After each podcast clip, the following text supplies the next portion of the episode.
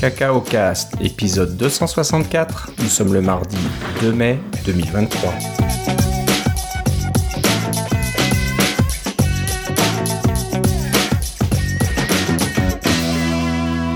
Bonjour et bienvenue dans ce nouvel épisode de Cacao Cast. Comme d'habitude, Philippe Casgrain est avec moi. Comment ça va, Philippe? Ça va très bien et toi, Philippe? Ben, Ça va très bien. Euh, J'espère que ça va de ton côté. Tu vis au bord de la rivière et puis euh, on parle un petit peu d'inondation dans la région. Donc euh, tout va Ouais. bien? Ouais, ça va. Euh, les, euh, les prévisions étaient euh, plus, un peu plus roses la semaine dernière. Elles sont devenues un petit peu plus euh, sombres cette semaine.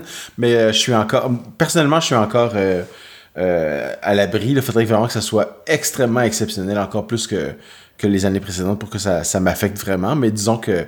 Ouais, on regarde ça de proche et puis c'est impressionnant là, de voir que. Disons que la moitié de mon terrain est sous l'eau. Mais ça, c'était pas inattendu, là.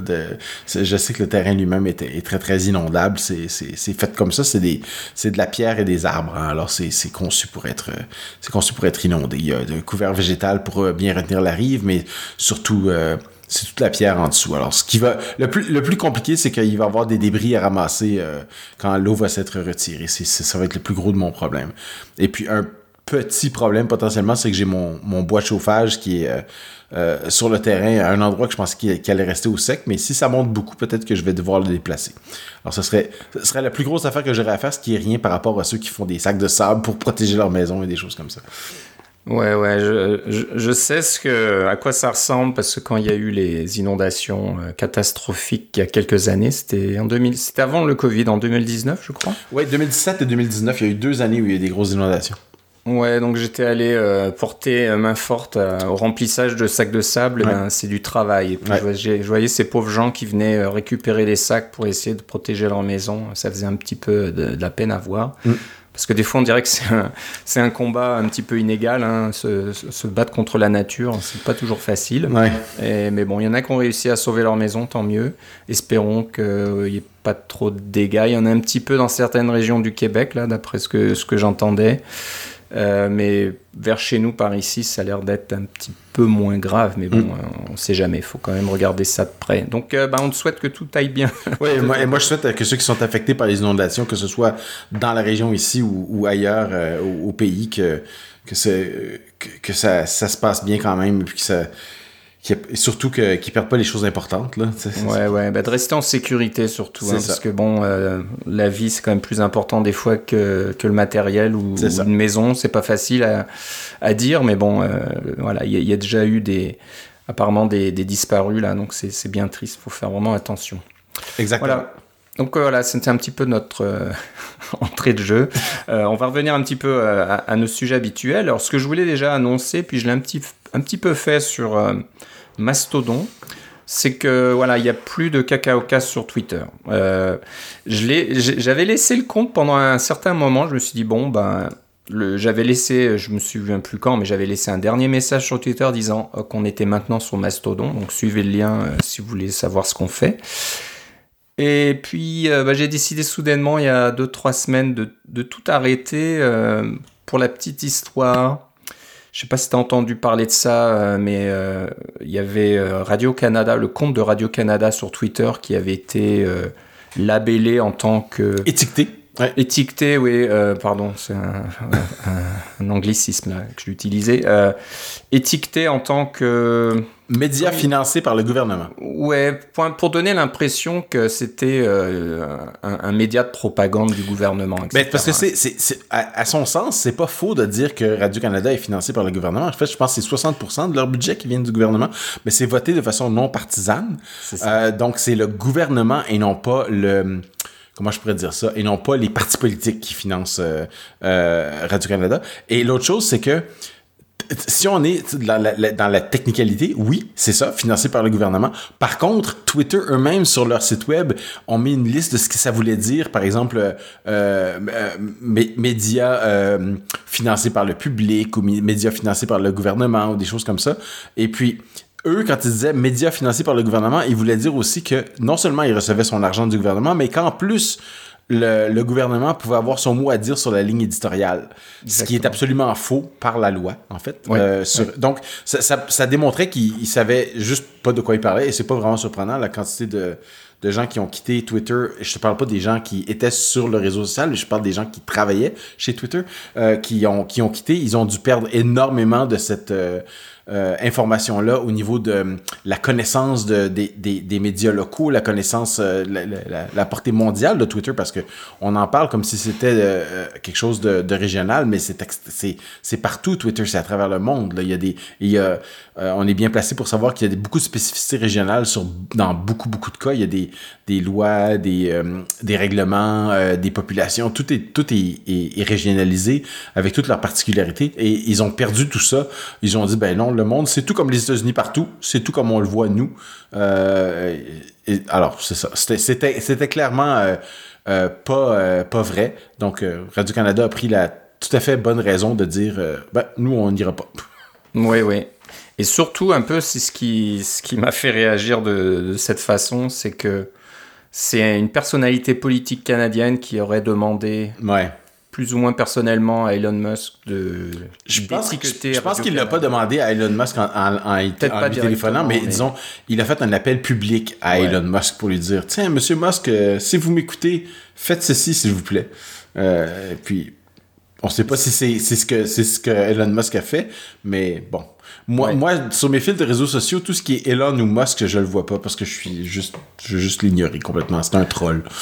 Ah ben, il faut pas être sur Twitter parce que si tu es sur Twitter, tu ne peux pas l'éviter. Ouais, c'est ça. Hein. C'est presque comme une publicité puis tout. Ce Mais j'ai fait comme toi, sauf que moi j'ai pas, euh, j'ai juste arrêté de, de poster et j'ai arrêté de lire aussi. Euh, en fait, parce que j'utilisais Tweetbot et Tweetbot ne fonctionne plus parce qu'ils ont, euh, ils ont fermé les API. Donc j'y vais juste, j'y vais juste pas. Ouais, ouais. Non, mais bah, c'est ce que je faisais. Puis là, je me suis dit non. Même d'y être sans rien faire, c'est mm. voilà, ça, ça allait plus avec moi. Donc voilà, j'ai décidé de supprimer mon compte personnel. Euh, j'ai même pas archivé mes, mes, vieux tweets, ça faisait longtemps que je l'utilisais plus vraiment mmh. de toute façon. Et puis euh, celui de Cacaocas, vu qu'on avait maintenant une présence sur Mastodon, euh, c'était plus vraiment nécessaire d'avoir une présence sur Twitter. Et je, pour être honnête, hein, nous on utilise les, les médias sociaux uniquement pour annoncer un nouvel épisode en général. Moi, j'utilise pas le compte Cacaocas pour raconter ma vie ou, ou des, etc. Donc voilà, c'était pas trop grave de perdre un peu l'historique sur Twitter. Euh, mais voilà, là, je voulais juste l'annoncer officiellement et maintenant c'est fait, la transition est faite. Ce que je regrette un tout petit peu, euh, bah, c'est un peu du snobisme peut-être, c'est que quand j'ai créé le compte Cacaocas sur euh, Mastodon, euh, y avait, on pouvait pas créer un compte sur mastodon.social. Et puis j'ai appris aujourd'hui, je pense que bah, Mastodon.social a réouvert euh, ou a changé son système d'inscription mmh. et on peut à nouveau avoir un compte sur Mastodon.social. Mais je crois que tu peux migrer de l'un à l'autre. Peut-être, faudrait que je regarde, ouais. je sais pas trop. Ah, ça va si être un bon cas de figure, en fait, parce que ouais. moi, j'ai tout ce que j'ai lu, c'est que tu pouvais migrer, tu pouvais prendre n'importe quelle instance, puis si jamais euh, tu, euh, tu, tu, voulais, tu pouvais migrer et que la migration se ferait, les gens n'auraient pas besoin de, te, de, se réinscrire à ton compte, la migration se ferait. Donc, ça va être un, un bon test, en fait. Je vais peut-être regarder ça, mais encore une fois, je dis que c'est un petit, un petit peu euh, du snobisme dans la mesure où on part de Twitter parce que c'est un système centralisé pour ouais. tous se retrouver sur mastodon.social qui est un serveur centralisé lui ouais, aussi. Mais, mais tout ce que, en fait, tout ce que tu perds en, n'étant pas sur mastodon.social, c'est le, le, la série de, de, de messages locaux qui est probablement ouais. plus rapide. Tous les messages de toutes les autres instances, tu vas toutes les avoir, c'est juste qu'il va y avoir un petit délai. Ouais. Euh, donc, c'est pour... Si, si, les choses en temps réel sont pas importantes pour toi, par exemple, je sais pas, moi, euh, écouter une émission de télé tout le monde ensemble ou écouter un, euh, un, un, événement sportif tout le monde ensemble et suivre les réactions, si cet aspect-là n'est pas important, ça n'a aucune importance sur quelle instance on se trouve. C'est sûr, mmh. c'est sûr. Donc, euh, je sais pas, peut-être je, je, teste, j'essaierai de tester la migration ou alors je laisse sur euh, mastodon.world qui est aussi un bon. Ouais, oui, absolument. Un, un, bon serveur, donc euh, bon, on, on, verra. Si oui, il y en a un autre qui s'appelle hackiderm.io qui contient, euh, qui, où il y a beaucoup de monde aussi qui sont, ouais. sont intéressants, là, mais ce sont toutes. Ce qu'il faut s'habituer, c'est de voir que la, la personne on, peut pas reconnaître un compte Mastodon facilement. Euh, c'est sûr que si on voit mastodon.social, on sait que c'est un que c'est un, un, compte Mastodon, mais si on voit hackiderm.io, c'est pas clair que c'est un compte Mastodon. Faut juste ouais. s'habituer un peu à, à cet aspect-là. Là. Sinon, on va tous se retrouver chez Blue Sky. C'est ça qui m'inquiète un petit peu, c'est que tout le monde a l'air de dire ah Blue Sky super, c'est l'avenir. Ouais, euh, non, moi je, je, suis pas encore vendu du tout à Blue Sky. On dirait que voilà, les gens qui se sont fait un petit peu brûler sur Twitter, ils ont hâte de retourner sur un autre Twitter quoi. Donc, euh, je sais pas. Mais c'est ça, c'est une compagnie qui a été fondée par des anciens de Twitter, mais qui était contrôlée par Twitter au début. Je, sais pas je pense qu'elle est rendue indépendante là, mais c'est c'est tous des anciens Twitter. Alors euh, ouais. Bon, voilà, c'était notre petite euh, aparté, clin d'œil euh, avec nos réseaux sociaux. Donc voilà, euh, cacaocast à mastodon.world. Mm. Ou faut dire à commercial cacaocast à commercial mastodon.world. Vous pouvez nous trouver là et mm. vous abonner. maintenant, on va parler Swift et du Swift, du langage Swift. Et j'essaie de regarder pendant qu'on parlait, on a on n'a pas parlé de, l'annonce de Foundation qui serait réécrit en Swift. J'étais persuadé qu'on en avait parlé. J'arrive pas à le trouver dans nos notes. Euh, hmm. Peut-être toi tu le trouveras.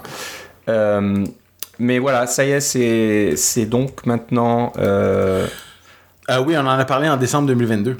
Oula, ok, j'allais pas si loin. Non. D'accord. Euh, donc en décembre 2022, Foundation tout en Swift, ouais, tu vois, c'est, on en parlait déjà. Bravo. Et eh ben ça y est, on commence à voir des résultats. Ça, ça bouge sur ce front-là. Euh, une préversion est maintenant disponible de Foundation écrit euh, en Swift.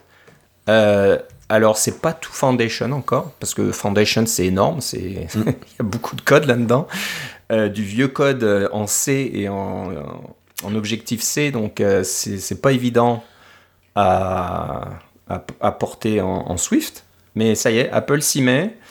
Euh, alors je sais pas comment ils vont faire. Est-ce que ben, ce qui arrive, c'est que le le Foundation était, était disponible euh, pour, euh, disons, des plateformes non Apple. C'est sûr que si vous utilisez des plateformes Apple, que ce soit macOS, iOS chose, vous avez Foundation, c'est cette librairie qui est intégrée. Euh, vous avez tous les API disponibles. Il n'y a, rien de spécial à faire.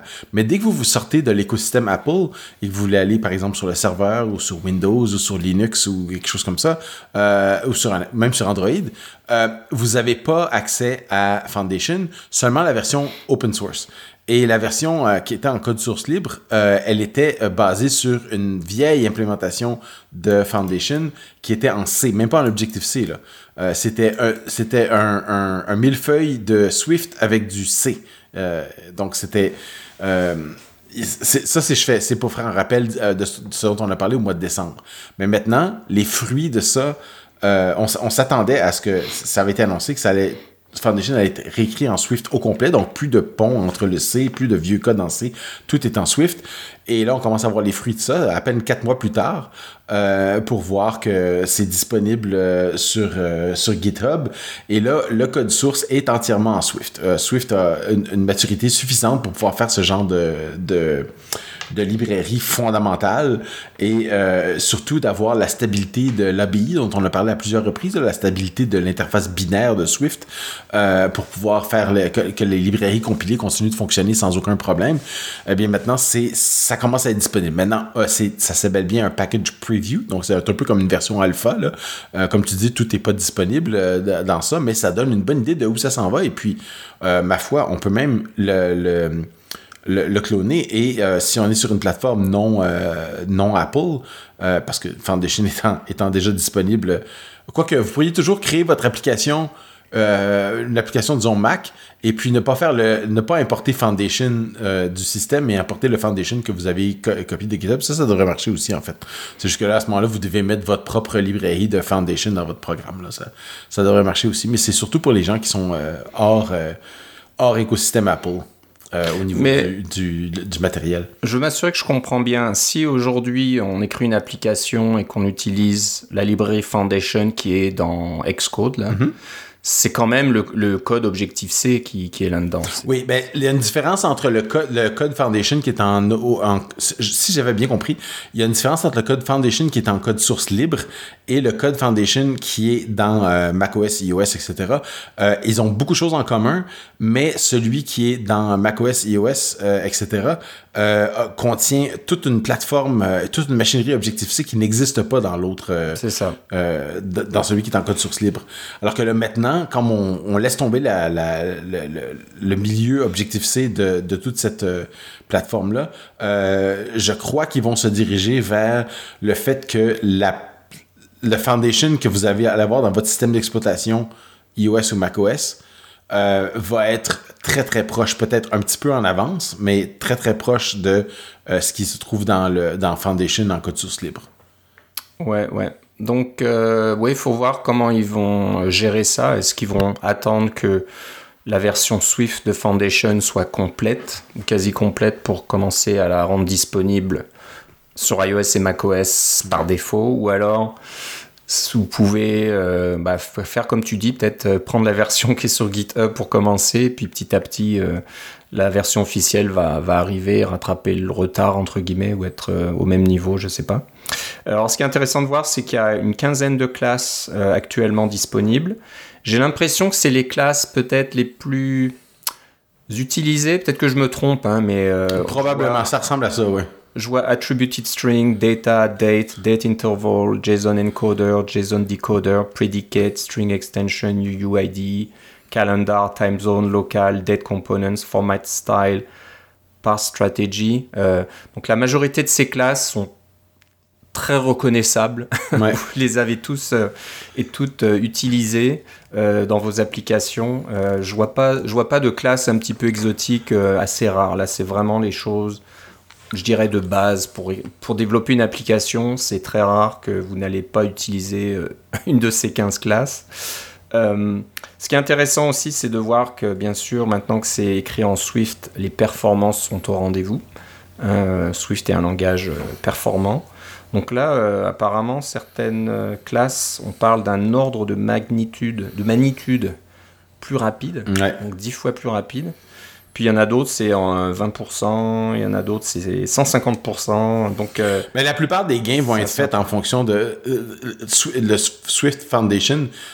c'était, il y, a, y, a beaucoup des, par exemple, vous prenez un dictionnaire en Swift, eh bien, c'était la représentation interne, c'était le NS Dictionary qui est en Objective-C. Donc, il n'y avait pas de euh, de représentation euh, native en Swift d'un type de dictionnaire. Donc, à chaque fois que vous voulez faire des opérations sur un dictionnaire, à l'interne, il fallait que, ah oui, ça c'est un dictionnaire de Swift, mais en fait, on va soit le convertir, soit dire que c'est un, un, NS Dictionary, là, des choses comme ça.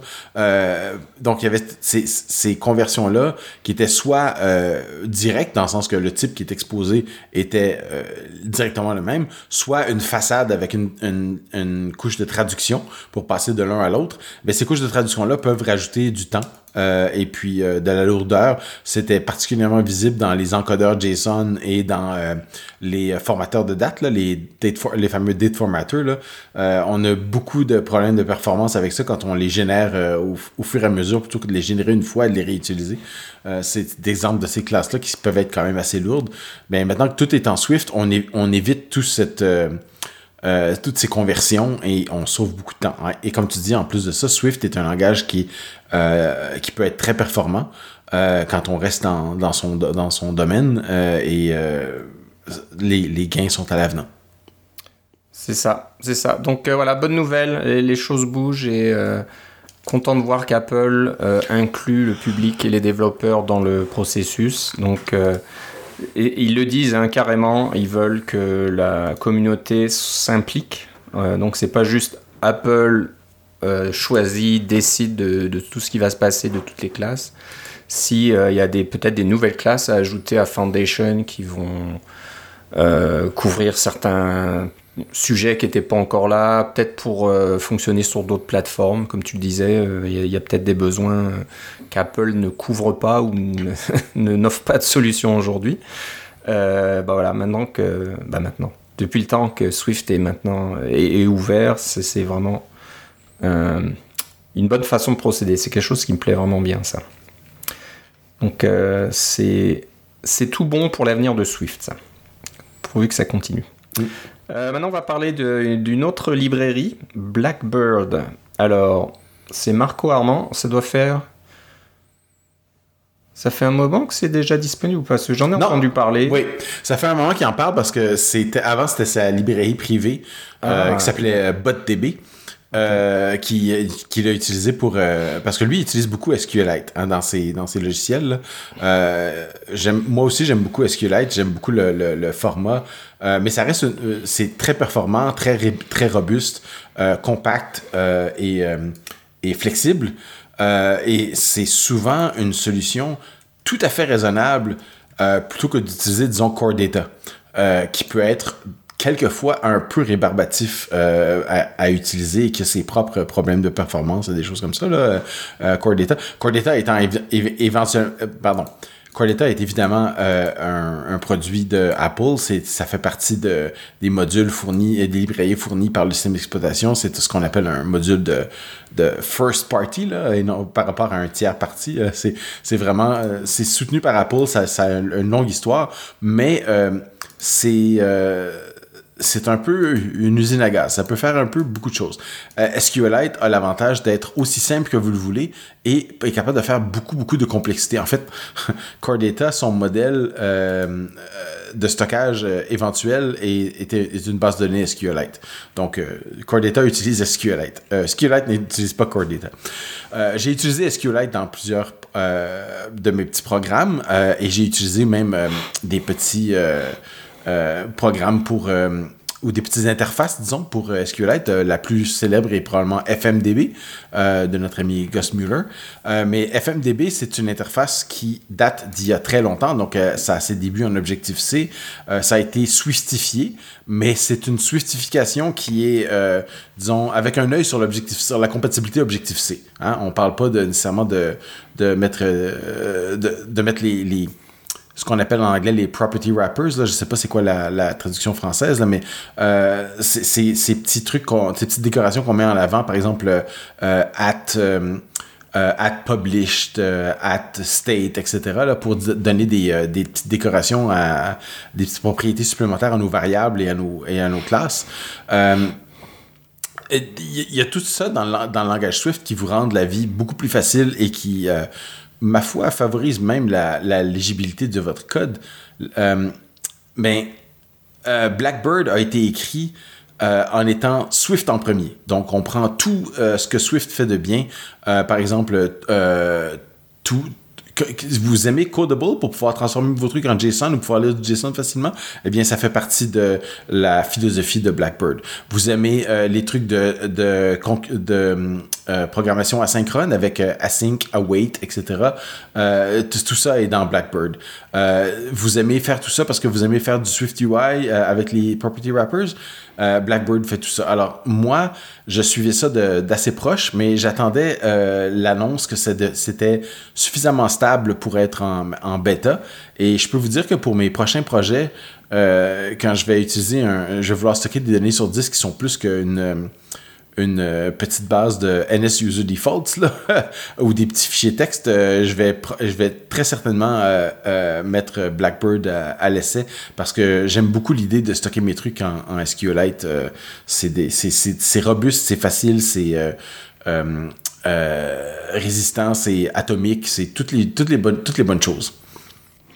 Ouais, ouais, donc ça a l'air vraiment complet. Là, je regardais un petit peu.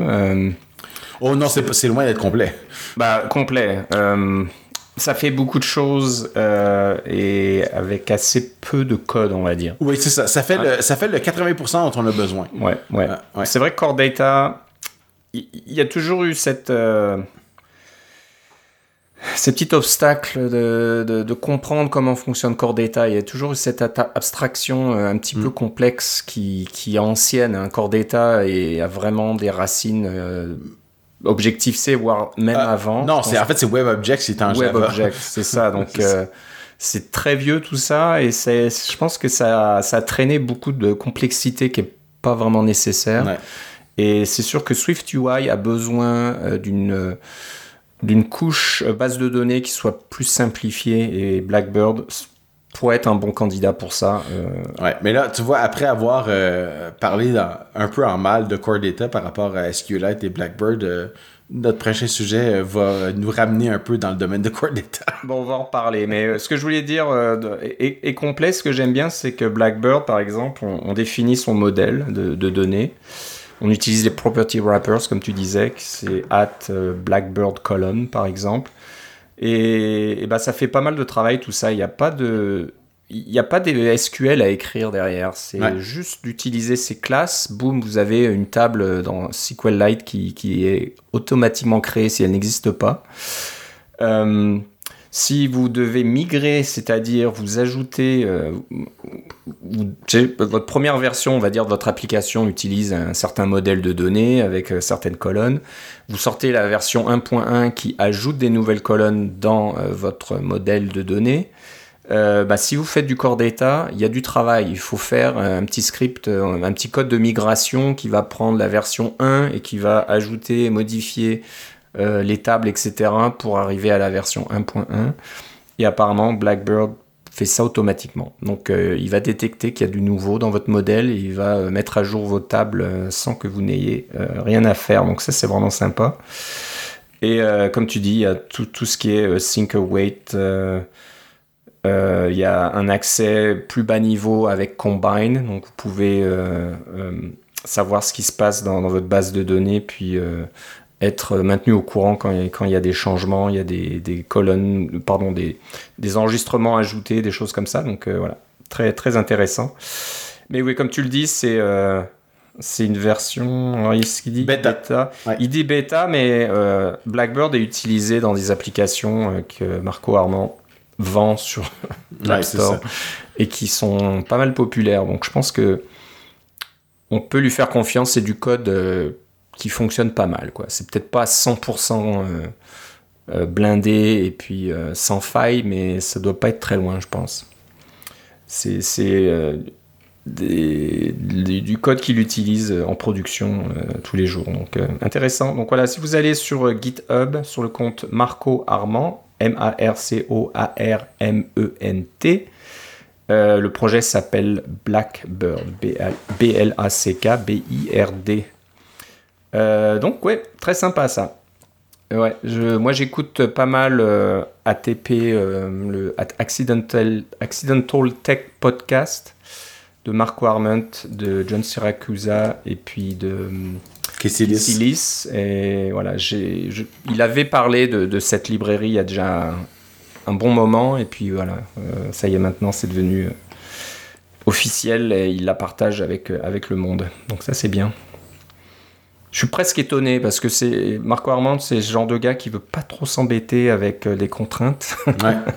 Donc, euh, je pense qu'il a pris du temps à partager. Il, est anti-test, mais il y a des tests unitaires dedans. Je trouve ça bien. Puis en plus, c'est publié comme un paquet Swift et seulement comme un paquet Swift, ce qui est très bien.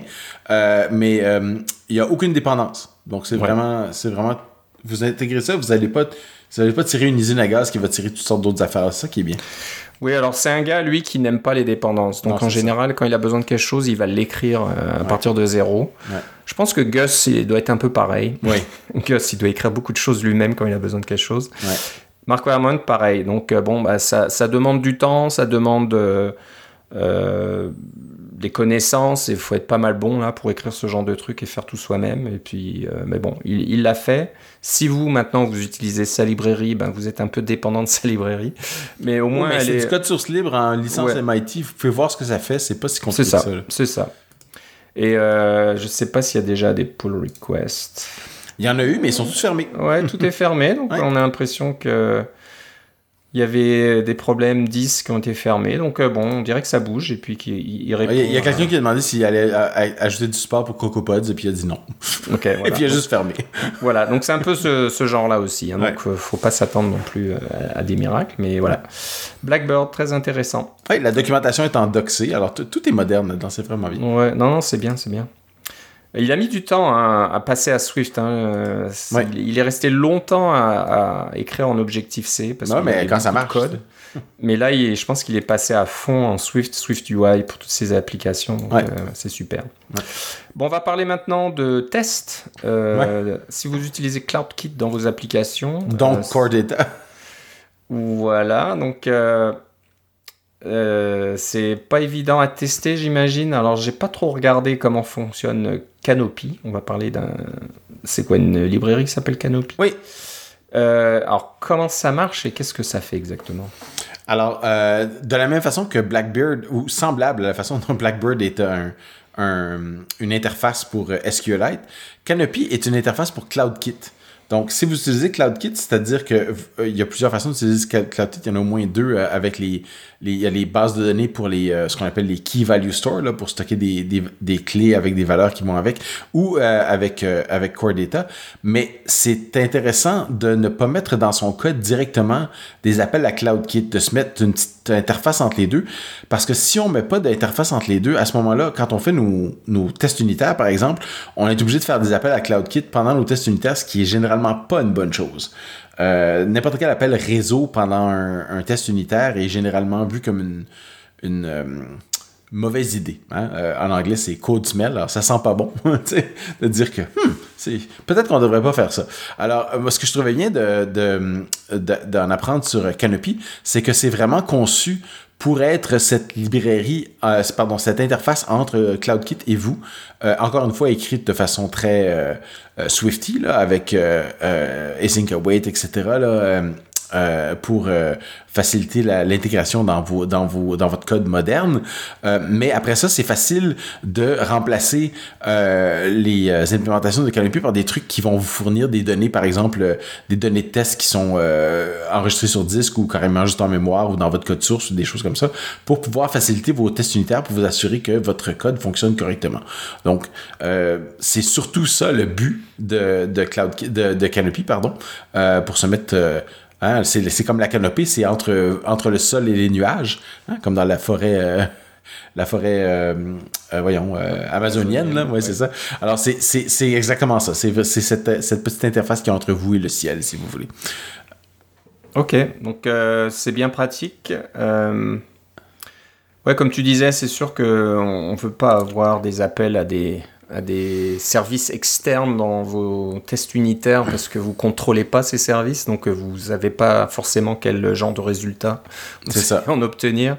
Donc si vous voulez contrôler votre environnement, il vous faut quelque chose comme Canopy qui permet donc de, de, de pouvoir euh, exécuter ces tests encore et encore avec les, les mêmes résultats prévus de CloudKit. Voilà. Moi, ce que j'aime beaucoup, c'est que la première version de, de Canopy euh, c'était basé sur les protocoles. Alors ça, euh, c'est euh, quand on fait de la programmation en Objective-C ou en Swift, on peut définir des classes ou des protocoles. Et un protocole, c'est simplement ce qu'on appellerait une interface en Java ou en, en C++.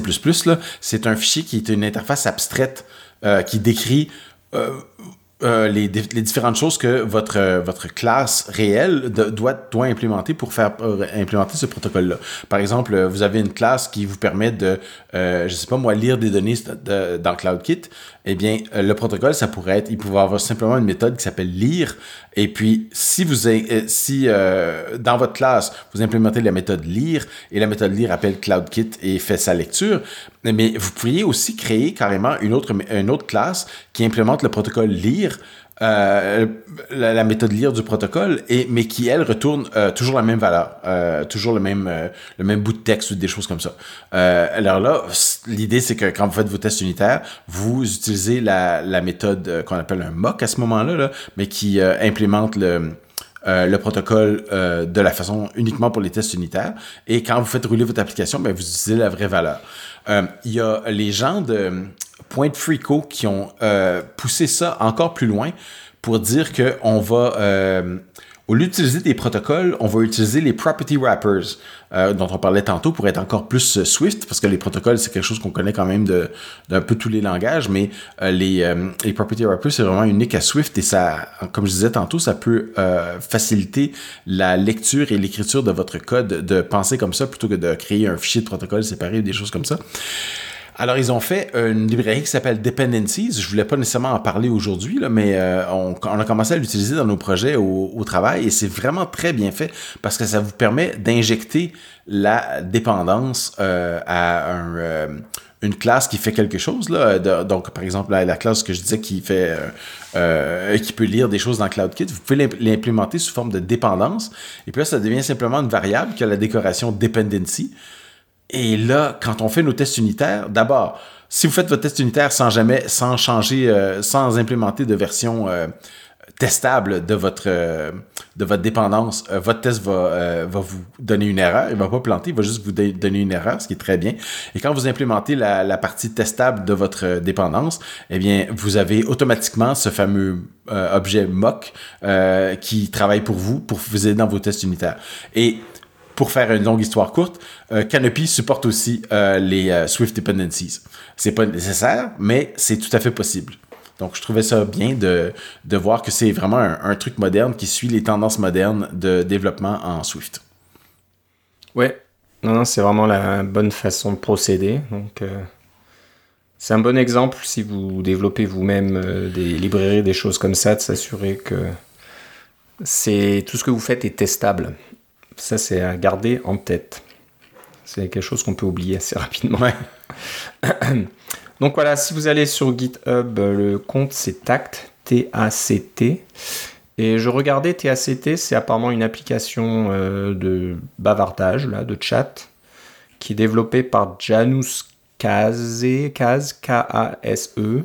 Désolé euh, pour, le pour mes prononciations et Pridou Zilmer, Z-I-L-M-E-R. Donc deux développeurs qui euh, font une application, mais euh, en même temps euh, contribuent avec la communauté pour développer des, des, utilitaires comme Canopy qui peuvent être utilisés par tout le monde. Parce que je pense que eux aussi ont été, comment dire, ont été confrontés au même problème. C'est comment tester notre application si on utilise CloudKit que ça soit pas euh, un truc à se tirer les cheveux ou qu'on doit tester à la main. Euh, est-ce que CloudKit, on peut le tester dans le simulateur? Je suis pas sûr. Hein. Ah oh, oui, CloudKit, ça fonctionne dans le simulateur. Ok, donc euh, bon, c'est déjà ça, mais il y a des fois des, des, des, des, frameworks d'Apple qui, qui ne fonctionnent que sur les appareils, ouais. Ouais, donc là, on, aime avoir des trucs qui peuvent fonctionner comme ça en intégration. Ah, attends, je dis ça, mais je me trompe peut-être.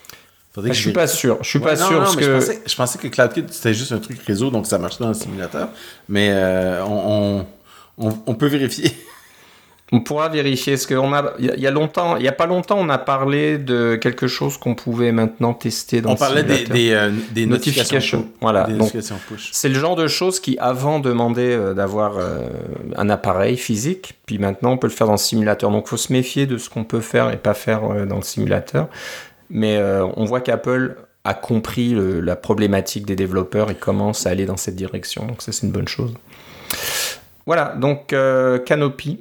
Ah, euh, je vois quelques posts sur certains forums qui parlent de CloudKit et de simulateur, donc je pense que ça Bon, ça doit être bon, ok.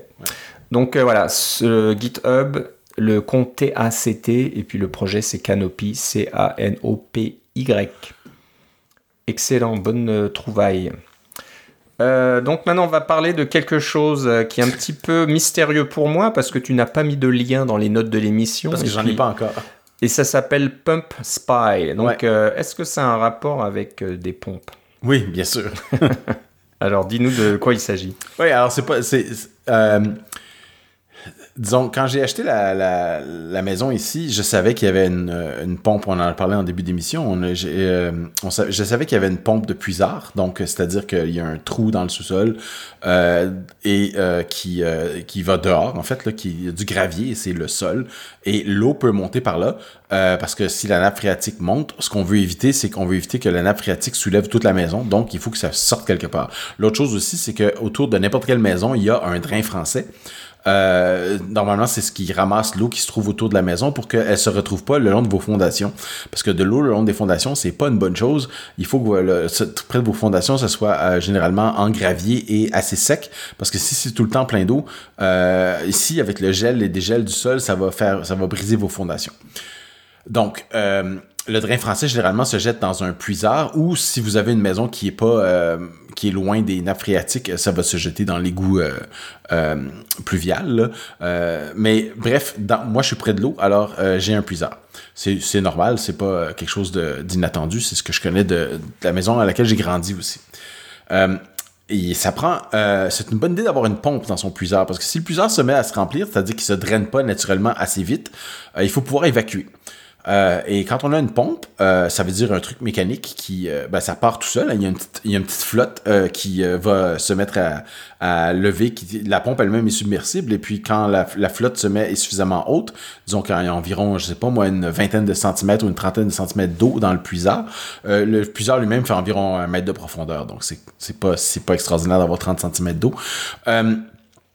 La pompe démarre et se met à vider le puisard. Euh, moi, je voulais savoir euh, qu'est-ce qui se passait avec ma pompe parce que je veux pas toujours aller dans le sous-sol. En fait, c'est pas un sous-sol que j'ai, c'est un vide sanitaire. Alors, c'est très. Euh, il faut rentrer à quatre pattes. Hein? C'est pas toujours plaisant d'aller dans le sous-sol. donc, je voulais avoir quelque chose qui pouvait faire le monitoring à distance. Et j'ai regardé les trucs, j'ai regardé les différents prix, et puis j'ai trouvé quelque chose qui, était, qui semblait pas trop mal, qui s'appelle Pump Spy. Alors, Pump Spy, dit, ah, on a une application et ça fonctionne. Et j'ai acheté le produit un peu sans, regarder. Là. C'est, quand même assez cher. On parle de presque, euh, presque 200 dollars pour ce genre de truc-là.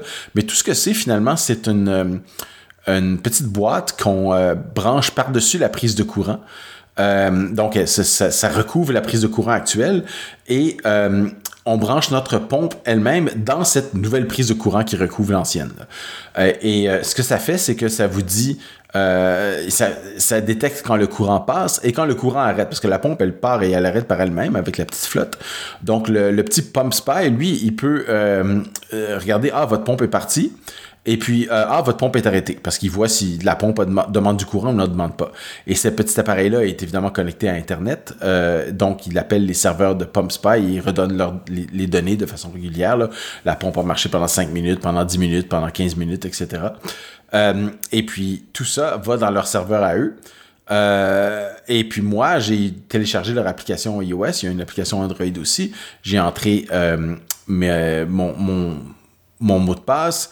Et là, j'ai entré le numéro de série de la pompe elle-même. et ça a éventuellement fait un lien avec la pompe. entre mon, mon, application et leur serveur. Et puis là, quand ma pompe démarre, je reçois une petite notification sur mon téléphone. Ah, votre pompe a démarré. Quand la pompe arrête, je reçois une notification, la pompe arrête. Ça, c'est très bien.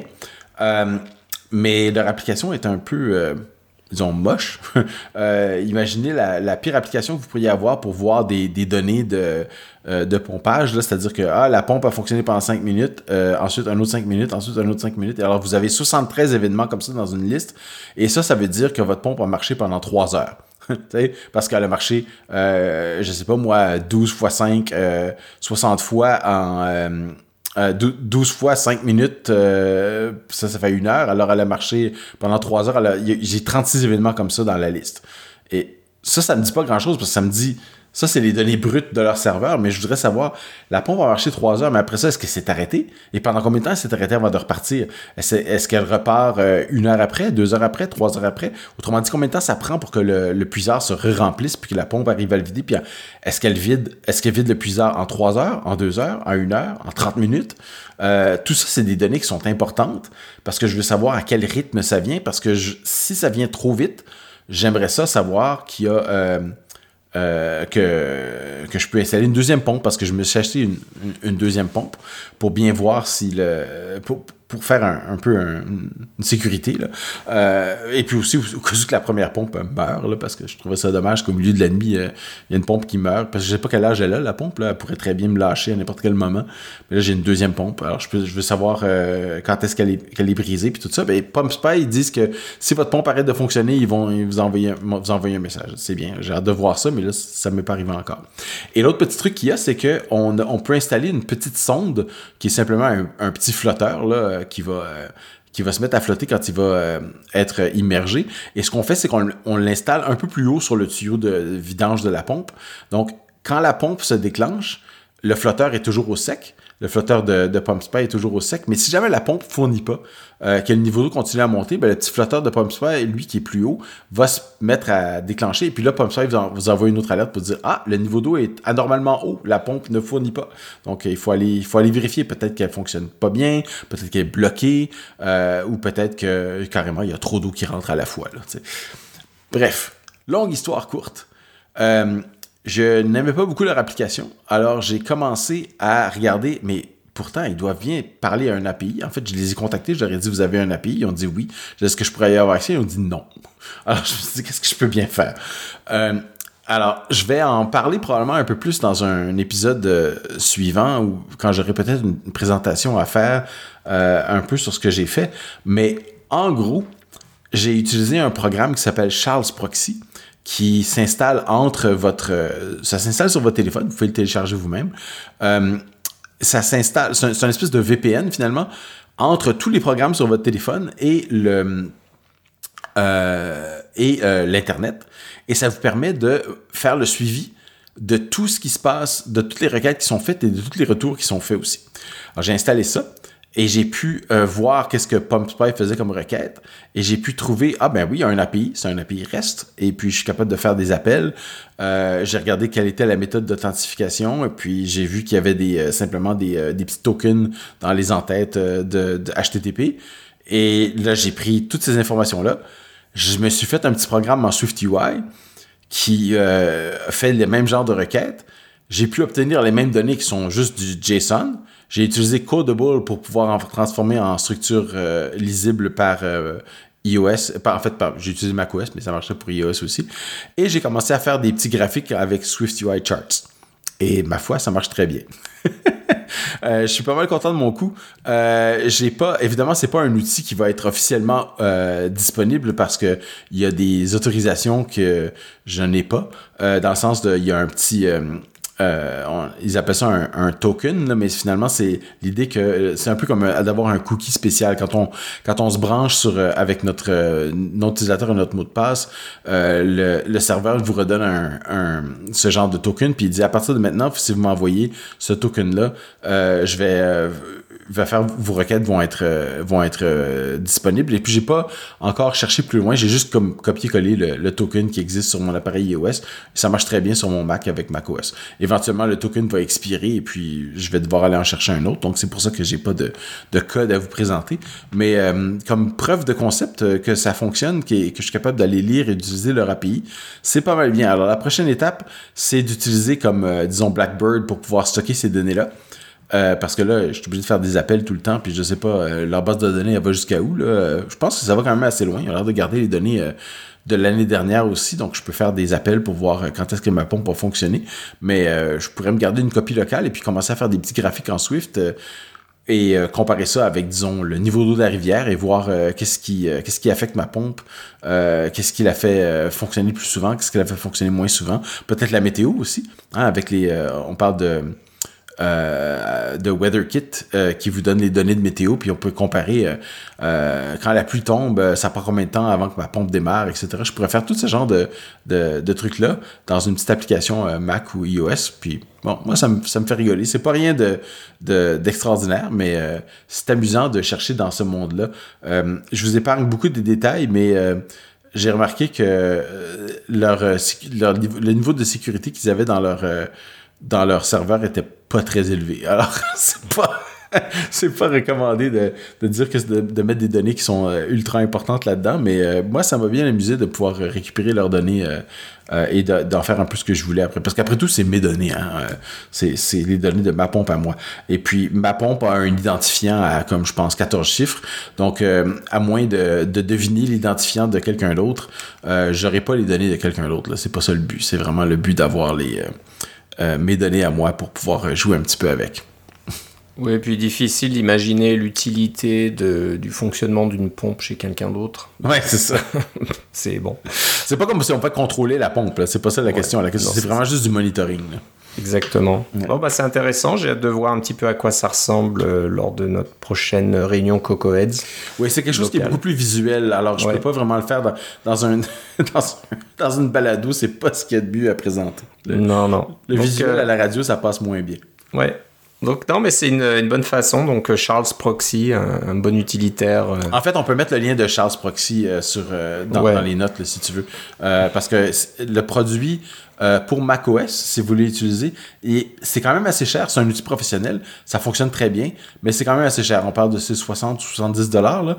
Mais la version iOS qui fonctionne sur votre euh, iPad et sur votre iPhone, là, je pense que j'ai juste payé 10 dollars pour ça. Alors ça valait vraiment la peine euh, hmm. pour pouvoir un peu espionner les différentes euh, connexion. Et ce qu'il y a de vraiment bien, c'est que ça marche avec les connexions euh, sécurisées HTTPS euh, parce que ça, se prend pour un VPN.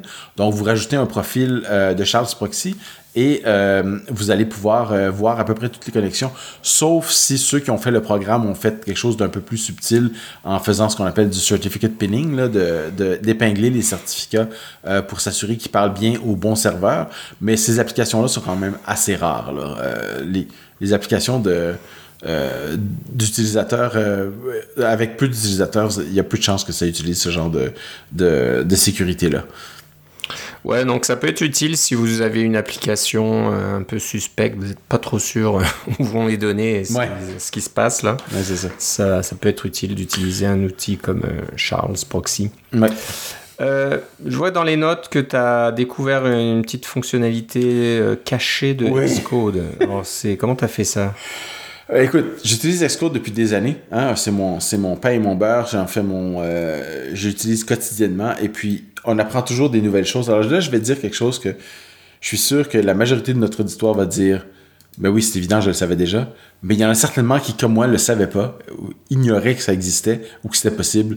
Et puis, ça va changer vos vies. C'est, c'est seulement. Et là, je m'adresse à ceux d'entre nous qui font des tests unitaires. Euh, alors, euh, si vous êtes partie de, fait partie de l'auditoire qui utilise, les tests unitaires, vous avez sûrement remarqué que dans Xcode, euh, quand on ouvre un fichier qui contient des tests, euh, il y a toute une série de petits losanges qui apparaissent, soit dans le, dans le fichier lui-même, en bordure de la marge, ou carrément dans l'explorateur de tests, je pense c'est la sixième colonne ou quelque chose comme ça, dans, les dans Xcode, dans la, la, la, première, dans le premier onglet. pardon, c'est le sixième onglet dans la première colonne ou quelque chose comme ça. Vous avez ces petits losanges qui apparaissent. Euh, les petits losanges euh, sont gris euh, quand le test n'a jamais été roulé ou n'a pas passé. ils sont rouges avec une croix, dedans quand le test a, échoué. Et ils sont verts avec un petit crochet quand le test, est, a passé. Ça, c'est très bien. Tout le monde connaît ça quand on fait des tests. Et quand vous voulez faire rerouler un test, qui a par exemple échoué, vous avez changé votre code et vous voulez le faire rerouler, vous pouvez cliquer sur le petit losange et ça va repartir uniquement ce test-là. C'est très pratique. Vous voulez peut-être pas faire tourner tous les tests de votre application. Euh, si vous avez une petite application, c'est pas un gros problème. Si vous avez une grosse application comme les applications professionnelles où il y a 5000 tests, on veut pas toujours faire tourner les 5000 tests. Donc, on, apprend à cliquer sur le petit losange assez rapidement pour euh, faire rouler le test ou des choses comme ça. L'astuce, maintenant. La fonctionnalité cachée. Saviez-vous que vous pouviez faire un clic droit ou un contrôle-clic sur ce petit losange? Moi, je l'ignorais. Vous pouvez, cliquer sur ce petit losange-là avec un clic gauche ou sans appuyer sur la touche contrôle. Euh, ça va juste démarrer le test. Mais un clic droit fait apparaître un menu surgissant qui contient plein d'options intéressantes, dont entre autres faire rouler le test sans recompiler, qui est mon qui est rendu mon option favorite parce que des fois, j'ai pas changé mon code, mais juste faire rouler le test. Ou je vais le faire rouler, disons, 100 fois euh, le même test pour voir s'il y a un problème de, de, timing ou des choses comme ça, ou un ordre arbitraire de fois. Tout ça est dans ce petit menu surgissant. Quand vous faites un clic droit, uniquement sur le petit losange. Si vous faites le clic droit ailleurs, en dehors du petit losange, dans la petite marge, là, ça ne marchera pas. Mais sur le petit losange lui-même, vous avez un menu. Et ça, je ne le savais pas jusqu'à hier. C'est un, ça fait longtemps C'est un peu le problème hein, des fois de certaines interfaces graphiques où euh, bah, les fonctionnalités ne peuvent pas être découvertes euh, visuellement. Il faut euh, un peu cliquer ou le savoir ou l'avoir lu quelque part ou quelqu'un vous l'ait dit. Euh, mais bon, peut-être que maintenant c'est. J'espère que, vous ça, ça, va changer vos vies comme ça a changé la mienne. c'est une bonne pratique de faire du clic droit un peu partout. Donc quand, vous voyez quelque chose à l'écran, faites un clic droit pour voir s'il y a un menu qui s'affiche. C'est la leçon du web, clique sur n'importe quoi. Maintenant, la leçon du Mac, c'est clic droit sur n'importe quoi. Il y a peut-être quelqu'un qui va développer un utilitaire qui découvre ce genre de truc. Je sais pas, qui, qui, fait des clics droits à votre place. Euh, voilà, bon, bah, c'est, c'est, à savoir. Je sais pas si on trouvera un lien pour mettre dans, les notes de l'émission, mais voilà, maintenant, si vous avez écouté l'épisode jusqu'à maintenant, et ben voilà, c'est quelque chose que vous savez. une autre, c'est pas vraiment une astuce peut-être, c'est une constatation. Ouais, encore un, truc un peu caché, là, mais. Ouais, un peu caché que voilà, c'est pas visuellement découvrable qu'on peut faire ça. Ouais. mais voilà, donc iOS, un convertisseur intégré euh, de mesure et de monnaie. Donc, euh, ça peut être dans n'importe quoi, j'imagine. Donc, tout, ce qui est sélection de texte dans iOS. Exactement. Donc, quand vous avez ces, euh, les petites épingles bleues là qui vous permettent de, sélectionner du texte et que vous avez sélectionné du texte, il y a souvent un, bah, quasiment, toujours un petit menu contextuel qui s'affiche. Oui. Qui, généralement, ça commence avec euh, copier. Hein, c'est ça. Pour pouvoir copier le texte. C'est ça. Mais j'imagine qu'il faut peut-être. Euh, il y a des petites flèches. Donc, il y a plusieurs options qui vont s'afficher. Copier, couper, je, ne sais quoi. Mais des fois, il y a une petite flèche à droite qui va vous dire hein, il y a, d'autres choses, il y a d'autres informations. J'imagine que si vous regardez pas là, peut-être que vous découvrirez pas cette fonctionnalité de conversion. Mais euh, le, petit, euh, petit article sur Mastodon de Franck, P-H-A-R-N-C-K, euh, at Franck à Chaos Social, bah, il a remarqué ça, que si vous sélectionnez une mesure de poids par exemple, eh ben, si c'est en, livres, ça va peut-être vous la convertir en grammes ou en kilogrammes. J'imagine que c'est un peu la même chose pour euh, des dollars américains ou des, monnaies euh, spécifiques. Alors, est-ce que ça vous donne... Euh, ben, j'imagine ça, ça convertit avec le taux actuel de la ouais, monnaie. c'est ça. Ben, probablement que ça utilise un service comme euh, xud.com ou quelque chose comme ça. Là. Ouais. Donc, bah, c'est sympa. C'est vrai que c'est un truc que moi, je pense que j'avais pas remarqué. Ouais. Euh, donc voilà, ça fait partie de toutes ces petites astuces. Il y a, tellement de fonctionnalités dans ces systèmes d'exploitation que ça devient un petit peu difficile de, tout savoir.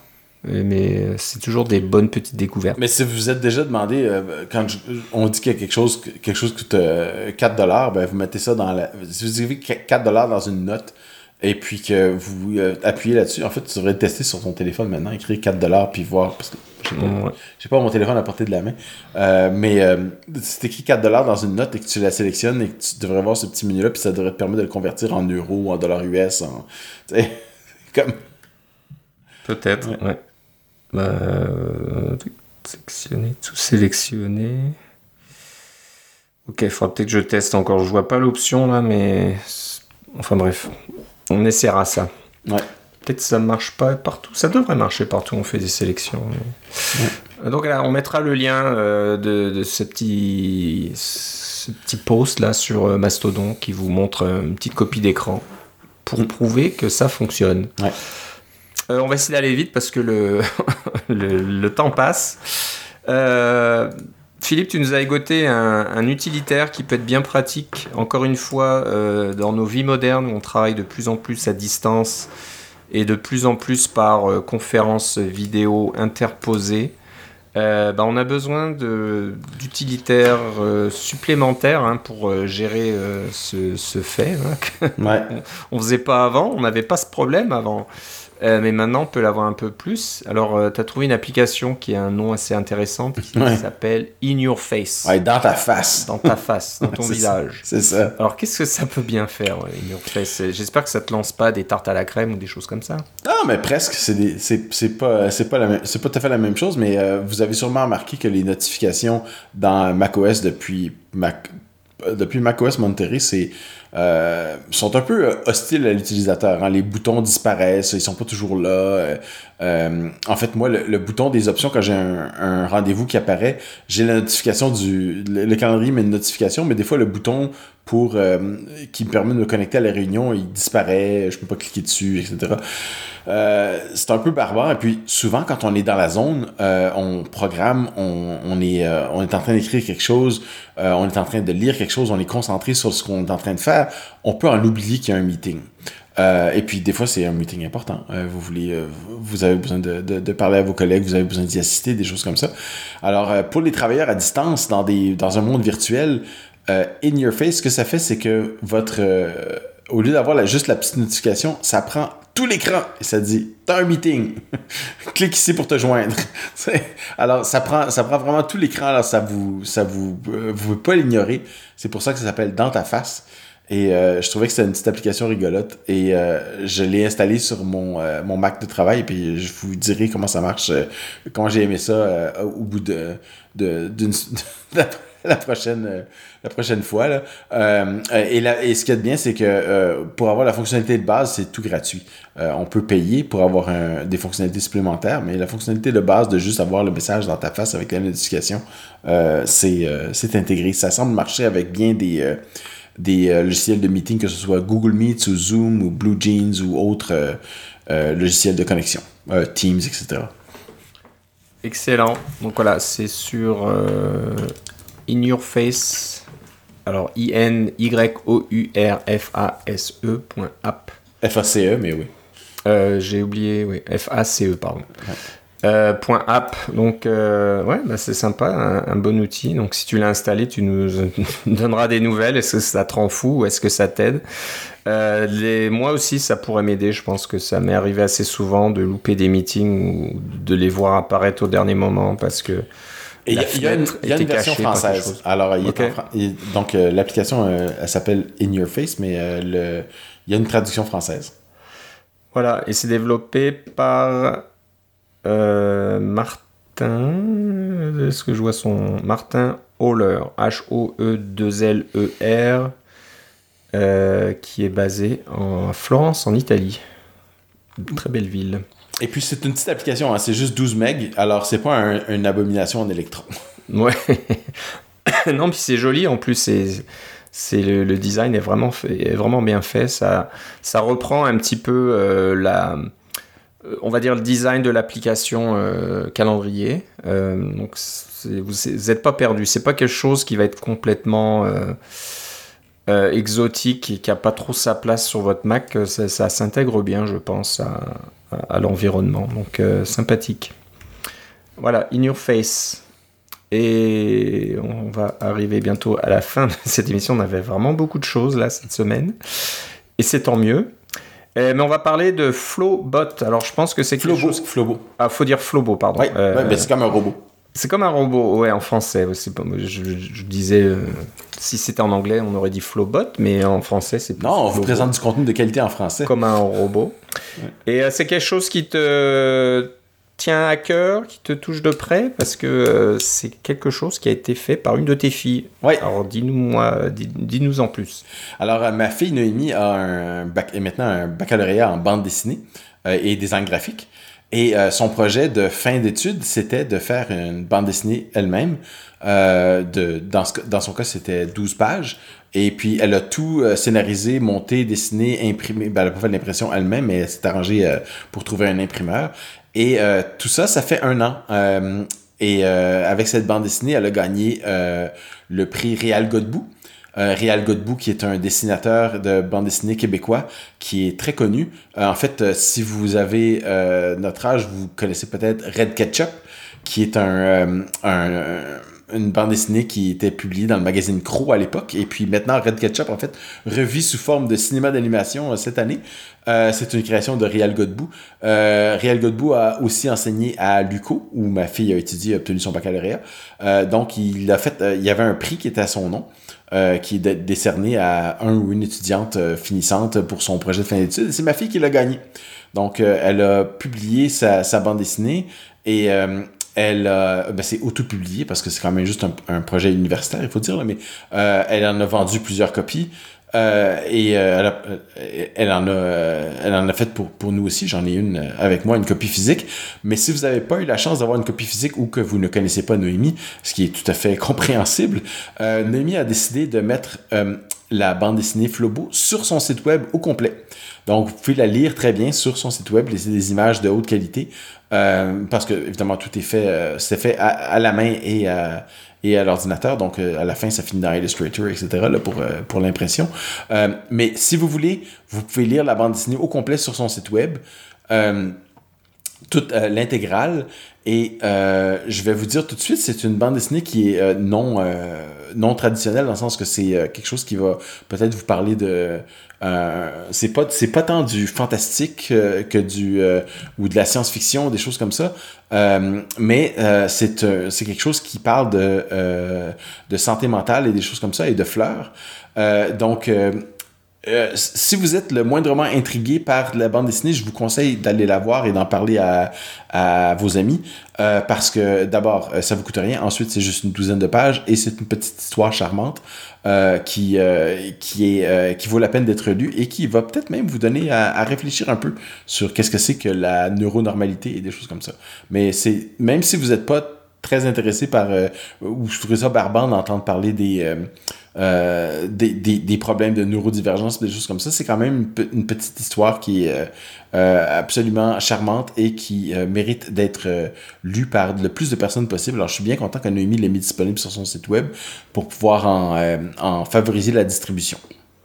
C'est très joli. C'est de l'aquarelle, si je dis pas de bêtises. euh, Euh, non, c'est pas de Non. l'aquarelle. Non, ben il y a, y a des éléments qui sont comme de l'aquarelle. comme mais, de la... euh, Ça ressemble, en tout cas. Ouais, c'est ça. En fait, on devrait l'interviewer pour savoir c'est quoi son processus Bah ouais, de création. Ouais, ouais, non, il y, a Euh, y a- il y a très jolies fleurs, en tout cas, tout, Oui. tout, tout au long de la... Mais il y a des choix stylistiques dans la, dans la bande dessinée qu'elle a, a mis en place, là, des choses qui sont en couleur, des choses qui sont en noir et blanc, des choses comme ça. Donc, je vous conseille de prendre un peu le temps pour la lire. Euh, faites-le pas en, trois minutes là, euh, pendant que je suis en train de parler. Euh, allez, allez sur son site et puis euh, lisez-la un peu. ça, va vous prendre un peu de, un, moment pour la lire. Prenez le temps de bien regarder les détails et des choses comme ça. Ça, vaut la peine. Y est, moi j'ai déjà partagé le lien avec toute ma famille, donc voilà, ils vont, ils vont tous regarder ça avec intérêt. Très joli site au passage. On a fait, euh, c'est, le, le design est vraiment très sympa, Mm. très épuré, mais ça va très bien avec le, le contenu euh, que Noémie nous propose. Donc euh, voilà, si, si vous voulez voir à quoi ça ressemble, eh ben, vous pouvez aller sur le site de Noémie, c'est noémiecasgrain.com, N-O-E-M-I-E C-A-S-G-R-A-I-N.com. Et c'est sur la page principale, hein, quand vous Ouais. arriverez directement sur la petite bande dessinée. Euh, très joli. Bon, mais c'est sympa de, de nous partager ça. Euh, tu dois être très fier. Je l'ai mis en primeur sur les réseaux sociaux pour les gens qui nous suivent sur les réseaux sociaux, mais je pense qu'il y a, y, plus, il y, a, il y a plus de personnes qui écoutent le podcast que de monde qui nous suivent sur les réseaux sociaux. Alors, Ok. je- je- j'envoie, euh, le, le, le lien à tout le monde et puis je vous souhaite de, de- d'en profiter. Puis si, si vous aimez ça, il y a un petit, un petit formulaire de contact pour Noémie. Elle va sûrement être contente de savoir qu'il y a encore plus de monde qui peuvent lire sa bande dessinée. Bah ouais, c'est super. Et ça l'encourage à continuer parce que là, elle a d'autres projets en ce moment, euh, dont je vous parlerai peut-être plus tard, mais pour le moment, euh, c'est un peu, je suis te- tenu au secret. Ouais. Et euh, à la fin de la bande dessinée, il y a un petit lexique floral qui est très sympathique. Donc sur chaque page ou planche, je pense que planche c'est le Planche. technique là. euh, Il y a le nom de la fleur que vous voyez. Comme je disais, il y, a, il y a beaucoup de fleurs. Il y en a plusieurs. bah, il y en a au moins une par page, si ce n'est. Non, il y en a plus, même par page. Et euh, à chaque fleur, euh, on dirait qu'il y a une. euh, comment on dirait ça? Un, un- un état, Oui, une émotion. une émotion Mhm. euh, rattachée à ça. Donc, Mhm. euh, très sympathique. On apprend des choses. Là. Donc, euh, non, c'est c'est très bien fait. Donc, encore une fois, noémiecasgrain.com. Ben voilà, ça conclut euh, notre épisode aujourd'hui. On avait plein de choses à partager, donc euh, ça fait du bien. On n'a même pas parlé d'événements Apple, c'est vraiment bien. hein. Ben, j'allais en... J'y pensais en préparant l'émission, puis je me suis dit, bon, ben, on pensait qu'il y en aurait un, un, événement euh, de printemps, puis là, Mais on arrive 1er Ça vaut mai. même peu la peine, on, on peut parler d'autre chose maintenant. C'est ça, on arrive au 1er mai, donc je pense pas que ça va arriver. Il va falloir euh, être, être patient et attendre la WWDC. Je pense que peut-être que Apple se prépare à annoncer quelque chose de très gros, qui sait. Euh, en plus d'un Mac Pro. Ouais. Donc, euh, bah, on verra ça. On en reparlera. Ça va venir. Euh, soyez, soyez patients. Il y, aura certainement pas mal de choses là qui vont être annoncées à la WWDC. Mm. Et peut-être des petits trucs comme des, un iPad rafraîchi euh, par, par comment on appelle ça euh, c'est pas conférence de presse, mais par, euh, voilà, par, par presse interposée, Ouais, directement sur leur site, ils vont dire hop, il y a un nouvel iPad euh, avec plus de mémoire, plus de vitesse. Je pense que tu cherchais fil de presse. Fil de presse, ouais, je Ouais. pense que c- on dit, on dit ça Ouais. comme ça. Donc voilà, on reparlera de ça la prochaine fois, à peu près dans trois semaines si tout va bien. Mhm. Puis c'est tout, je pense que ouais, euh, c'est ce qu'on a un peu sur notre radar. euh, mais même si Apple ne n'annonce rien d'ici là, nous on aura des choses à partager comme à chaque fois. Euh, majoritairement grâce à Philippe, qui était vraiment euh, mon, mon détective, euh, mon détective principal là, qui trouve toujours un, un- un- tout un tas de, de petites euh, astuces, applications, etc. Donc merci beaucoup. Si vous en avez à nous partager, n'hésitez pas à nous écrire. C'est ça, vous pouvez nous écrire à cacaocast.gmail.com. Euh, vous pouvez voir tous nos épisodes sur cacaocast.com. Et puis, comme je le disais au début de l'émission, on est sur euh, Mastodon, donc euh, à cacaocast à mastodon.world. Peut-être social, on verra. Alors, est-ce que ça se fera la prochaine fois? Si, si j'ai le courage de le faire, mais sinon, c'est pas grave. Euh, Philippe, si nous on veut savoir où ça en est, et puis en espérant que t'as pas de soucis avec ta pompe, aller moi, je suis sur ma Mastodon, Philippe C à mastodon.social. Voilà, donc euh, puis moi j'ai, je crois que Philippe Guitare à mastodon.social, mais moi les réseaux sociaux j'utilise pas beaucoup, donc euh, vous verrez peut-être, c'est- ça vaut pas le coup de me suivre là parce que j'ai pas grand chose à, à dire. Euh, et bah voilà, donc euh, c'est tout pour aujourd'hui, je pense, et euh, on se reparle une prochaine fois. Certainement. Salut, bye. Bye bye.